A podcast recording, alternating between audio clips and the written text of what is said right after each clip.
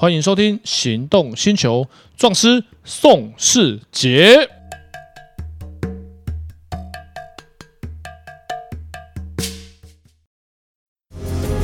Matrix LED 智慧复眼头灯，开启崭新视野。同级唯一九气囊，连续三年七人座 SUV 销售冠军。Skoda Kodiaq 为你的世界而生。Skoda 聪明的就懂。欢迎收听《行动星球》，壮师宋世杰。哎，我是导叔导根座。哎，宋世杰啊。我最近看到了一个新闻，有没有是属于那种私刑正义的？那它内容呢是这样子的，就是有一个女生，然后她被两个男的呃下药迷奸了以后，那女的觉得身心都受到了伤害，于是后来就自杀了。嗯，那这个女生的爸爸呢，为了要报复，于是伙同了另外一位朋友，把这两位当事者抓来了以后凌虐他。那到后来呢，其中有一位死了，另外一位没有死。后来这两位。呃，这位应该说，这位女生的爸爸跟他另外朋友分别被判了十二年跟八年。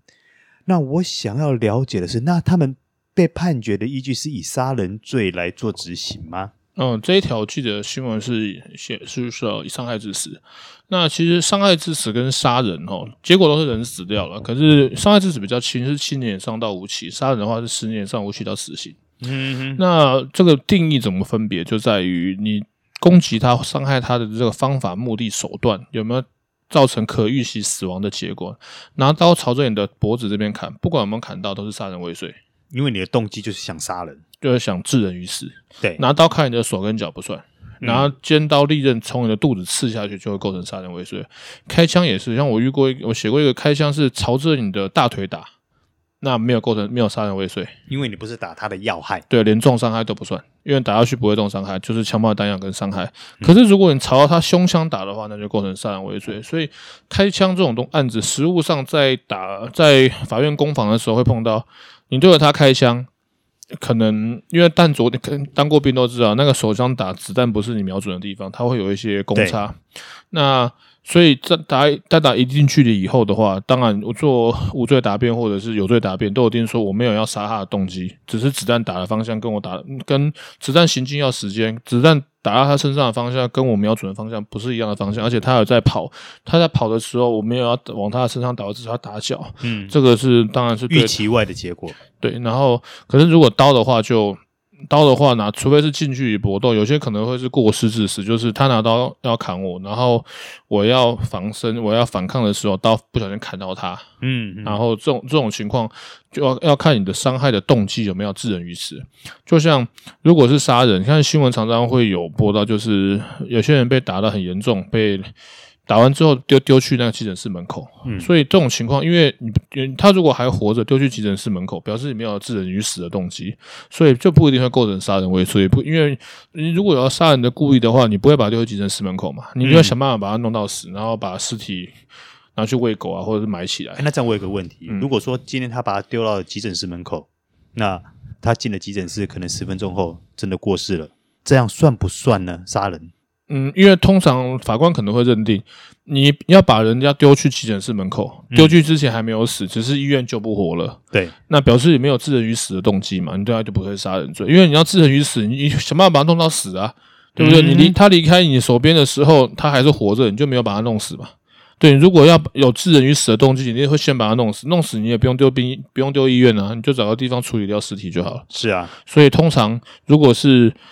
把人家打到没有死，打到伤很重，丢去急诊室的话，丢在门口人就走。对那个通常这种情况，新闻常常播嘛，这种情况大概法官都会认定他是重伤害，或者是起码就是不会有杀人的故意的。那大概连可能连杀人未遂都不一定会成立，要看伤的重跟重不重，跟他受损受伤的情况的情形。比方说你拿刀刺他很多，用刺的可能会有杀人的故意。嗯，然后然后如果是用拿刀用凌迟一直刮刮他身上让他流血。然后他血流的很多，流到昏迷的时候，把他送去医院。那大概认为法官可能会认为这没有杀人的故意，你只是要伤害他。嗯哼，两个最大的程度在于动机这件事情哦。呃，动机跟结果，嗯，对，然后结果是人要死了才是伤害致死，所以有些情况是伤害的很严重，可是没有构成重伤害的标准，然后最后人也没有造成重伤害的结果，那就算压了他去打了三天三夜，那其实也是伤害罪而已。嗯嗯嗯，因为并没有让他致死的动机。对，然后就像像今天你刚你讲的这个案子，因为这个案子是。我们讲一个在美国发生过，几年前在加州，一个大概幼稚园的小女生被奸杀，她爸爸拿枪把人家爆头。嗯，法院第一次判好像是判三级谋杀，判刑需要入监服刑。结果呢，法院判法院判完之后，当地居民去包围法院，他说怎么可以这样判？那么小的女生被奸杀，爸爸拿枪他合法持枪，爸爸拿枪把她打死，刚好而已。这种。在美国，那个奸杀这种案子，这种是泯灭人性。然后这种打死他刚好而已啊，爸爸为什么要去关？妈，他们可能觉得你我家女儿被那么小就被奸杀，我也会把她干掉啊。嗯，对。可是呢，法院因为美国的司法是相对是相当独立，他们是陪审团制嘛。然后呢，结果那一次就很罕见的判决已经判完了。判决书收起来，我们重新再判一次。后来就判，啊、后来就判三级谋杀改成五级误杀，缓好像判三年半，缓刑不用入监执行。嗯嗯，就是法律上面还他一个公道，你杀人你就要判刑，但是你帮你法院就是这个判例，就是法院认为你你女儿被奸杀，你把她杀掉刚好而已。嗯，给你个教训，就是以后就是不要不要私刑。好，然后我判你个前科，但是你不用入监服刑。嗯，对。然后当然像台湾这个案子，当然。因为人有死了，那当然下药迷奸，他可能那那两位嫌犯可能下药迷奸的时候，他本身可能没办法预期，他可能会羞那女生在被害之后会产生羞愧自杀的结果。但是本身迷奸这种事情就是重罪，像下药迷奸跟两人以上共犯，那都是加重嘛，是两百二十二条，都要判七年以上。哇！这么重？对，然后旧法的话，两百二十二条加重强制性交，旧法可以判到无期，新法就是七年以上。嗯，像有几个就是被害人未满十四岁啦，或者是两人以上，或者是用药剂犯之，或者凌虐被害人，然后这些都是加构成加重。然后被害人如果是身心障碍，都会构成加重强制性交的要件。嗯嗯，然后他他本身有用药剂嘛，然后又两人以上的话，那就会构成加重强制性交的要件。嗯，那他们可能本身并不知道。被害人会因为这件事情羞愧去自杀，然后造成这样的结果，因为这是他不能、他不可预期的状况。对，但是他绝对可以预期，他这个行为是违反法律的规范，嗯嗯，他是不应该下药迷奸别人。嗯，那当然，他的爸爸虽然是判刑了，但是我觉得 判太重，这个应该就是应该要法理情法外开恩，所以判到十二年，我觉得 判太重。嗯，对，然后因为伤害致死是结果，但是这个。如果他们上诉，应该是可以用五十九条情有可原，然后应该要减刑、减刑再减刑。嗯，对。如果我是法官的话，判他个三年就算了，因为很合理。像台湾之前有一个是，呃，妈妈家暴被爸爸打，嗯、打了很多年，后来爸爸呃儿子把爸爸杀了，嗯，然后因为杀害执行让杀害执行遵心所是无期到死刑嘛，然后后来减刑、减刑再减刑，还减了三年半。啊，你想啊，以犯罪手段恶劣的程度来讲。爸爸一直打妈妈，嗯，好，然后这是这个是家暴伤害嘛？对，儿子把爸爸杀了是很严重的事情，嗯，是只判了三年半啊。这个情况是他女儿被人家。轮奸奸完了之呃，轮奸迷奸奸完了之后，爸爸去把人家杀掉。其实手段没有很恶劣吧？杀爸爸比较恶劣吧？嗯，如果我们当然他爸爸是行为是不妥啦。我说以犯罪手段来看的话，杀爸爸跟杀害仇人，杀害仇人比较合理吧？情有可原嘛？是。那杀爸爸只判了三年半，这个杀了仇人为什么要判到十二年？嗯，对啊，所以我觉得这应该，我觉得应该，我我我觉得是判太重了，所以。嗯对，当然杀人是不对的。当然，因为他爸爸也想，女儿都死了，这个案子可能，那他女儿都不知道我们告对方性侵啊。有的话，这案子可能也无法审判下去，因为没有证人，没有原告，没有被害，呃，没没有证人，没有原告，也没有被害人，那这案子可能就不一定能够进行得下去。是对，那所以可能那那两位被那两位性侵他女儿的被害人，可能呃加害人，可能根本没办法受到法律的制裁。是对，所以他爸爸这样做，我觉得。还好而已啊，我真的觉得还好而已。呃，是的，但是因为其实法律哈不一定能够解决所有人的问题。对，像很多的案件，我们根本就觉得不应该这样判。可是法院的判决就跟民众的期待、跟经验法则有非常大的违背，像骂人家干你娘不起诉了，然后卖到瑕疵品，然后定做的瑕疵品，然后呃，而且主张买卖契约无效，要结果法官判法院判也败诉，这种一审竟然判这个东西不用退钱，这很这莫名其妙嘛？你定做的东西不用退钱，卖到有瑕疵不用退钱，那以后每个客制化产品我全部都出烂东西给你啊？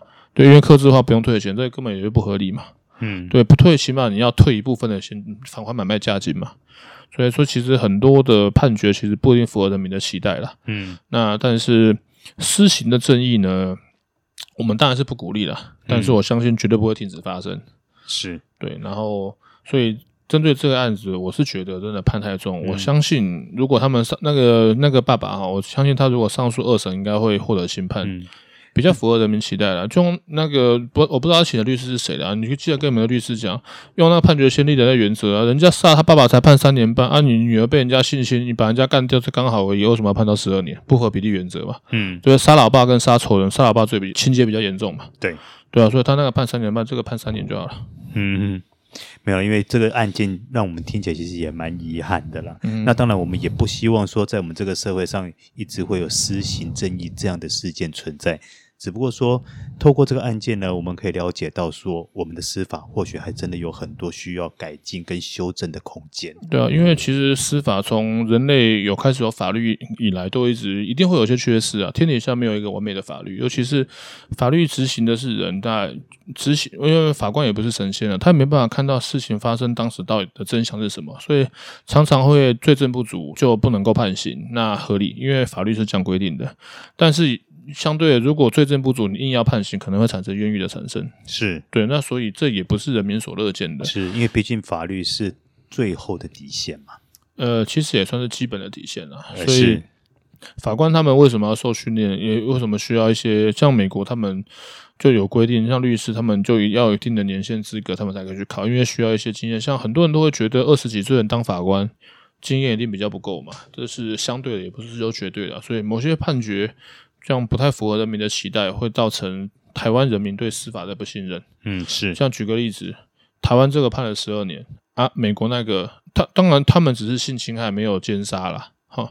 美国那个是奸杀，结果在美国那个法院判他爸爸把拿枪把那个奸杀他女儿的人打死了，最后判是不用入监服刑，这就是属于符合人民期待。当然啦。请问一下，法院判决你没有经过上诉，可以把判决书抽回来重新写过，可以这样吗？理论上应该是上诉，要经过上诉程序吧？他们直接改判。对对，这个这个还蛮特别的对。对，这符合人民期待，可是不符合法律程序吧？是。对美国法律我就不熟啊，我是很好奇，可以这样吗？在台湾应该不行吧？呃，当年那个杀他爸爸那个，他们有去报了派出所啊。嗯。然后我三很想跟他们说，跟派出所没有关系啊，要报回法院啊。对啊，所以是行不行我不知道。如果台湾。如果台湾有这么一天，因为判决离人民期待跟经验法则落差太大，如果人民去包围法院，而如果法院把判决撤销重判，呃，不透过上诉的程序的话，那我会觉得台湾司法进步了。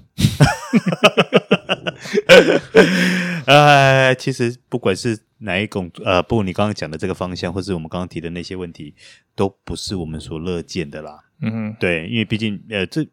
因为毕竟它不是按照正常程序所进行的一个事件嘛。对啊，可能用法外看，像那个，我真的觉得呼吁，我真的觉得啦，我不知道你们有没有看到这个节目，如果有的话，我希望你们上诉。我希望你女儿发生的事情大家都不愿意，但是你记得一定要提醒你的律师，要帮你争取最佳利益。这明明就判太重啦，对不对？就你们女儿被人家性侵啊，自杀死，还判到十二年，有需要吗？不用吧。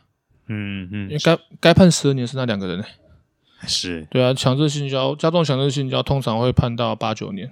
嗯嗯，对，不管那不管有没有致死的结果，而且我记得强制性交被害人多久之内死亡，我记得这条要加重。啊，是啊，我记得这个我很久没遇到这一种，因为我我不太写信，我都从来不写性侵害的，所以这个很久没有没有接触，我再去研究一下。嗯，好，我们这一集聊完了这个遗憾的案例之后呢，又到了我们节目的尾声了。那还想听什么样的法律问题呢？我们下回分解，拜拜，下次见。